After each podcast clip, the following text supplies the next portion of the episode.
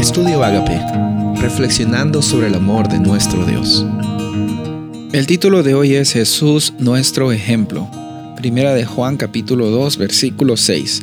El que dice que permanece en él debe andar como él anduvo. Increíble esta declaración. Es uno de mis versículos favoritos.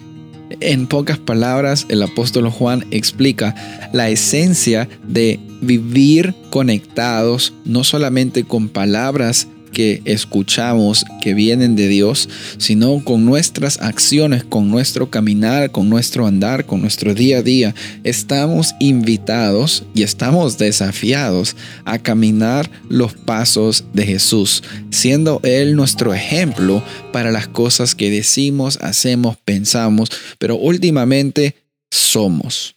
Porque en el punto más crucial y más profundo de tu vida y de la mía, nuestra existencia no consiste en lo que nosotros hacemos, sino en quienes somos.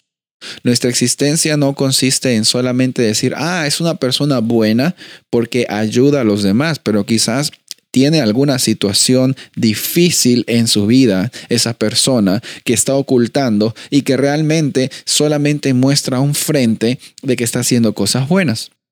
Yo quiero decirte a ti de que no estamos en esta vida para compararnos con los demás.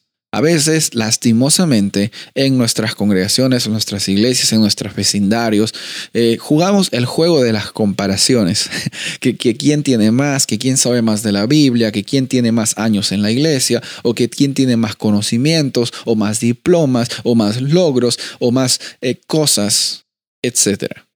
Y ese juego no nos lleva a ningún lado. El ejemplo de Jesús fue un ejemplo increíble porque él causó como que una reacción bien grande ante los doctores de la ley, como eran los fariseos, los saduceos, los escribas, eh, causó una reacción muy fuerte porque Jesús no solamente predicaba sobre la ley de Dios, sobre el reino de Dios, sino él vivía y ejemplificaba los principios de esas leyes. Los fariseos tenían una vista tan corta en las leyes, en las leyes de Dios que simplemente decían, no hagas esto y ellos simplemente lo cumplían porque la ley decía esto, pero no había una, una intención de profundizar un conocimiento de, de, experiencia. No había una intención de decir, mira, ¿por qué es que Dios me dice que no haga esto? ¿O por qué es que Dios me dice que haga esto? ¿Sabes? En última instancia es porque Dios quiere acercarse más conmigo. En última instancia es porque Dios quiere que tú tengas una vida con abundancia. A veces pensamos que las leyes simplemente están para ser obedecidas. Y sí, tiene, tiene sentido. Las leyes tienen el propósito de regular nuestra vida espiritual, de mostrar cómo es que nosotros nos encontramos. Sin embargo, Jesús nunca trató a la ley como una una oportunidad para destruir a las otras personas. Jesús nunca usó la ley, sino él vivió bajo esas normas e indicaciones. ¿Por qué?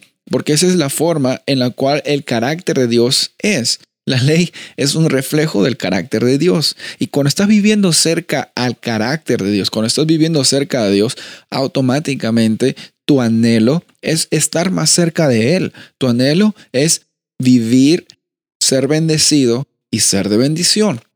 Es algo tan natural, solo que a veces nosotros abordamos este asunto desde una perspectiva de necesitamos cumplirla. Bueno, de necesitar lo necesitamos, pero ¿acaso cumplir la ley nos va a dar salvación? No, como dice Pablo, de ninguna manera. Todos nosotros hemos sido hallados de alguna u otra forma faltos. Nos falta mucho, incluso hemos sido destituidos de la gloria de Dios. Pero las buenas noticias vienen hoy. Si hoy aceptas a Jesús en tu corazón y si deseas de que Él sea tu ejemplo en tu vida, en tu diario caminar, vas a poder tener una vida totalmente llena de la presencia de Dios y de oportunidades para que su nombre sea glorificado. Soy el pastor Rubén Casabona y deseo que tengas un día bendecido.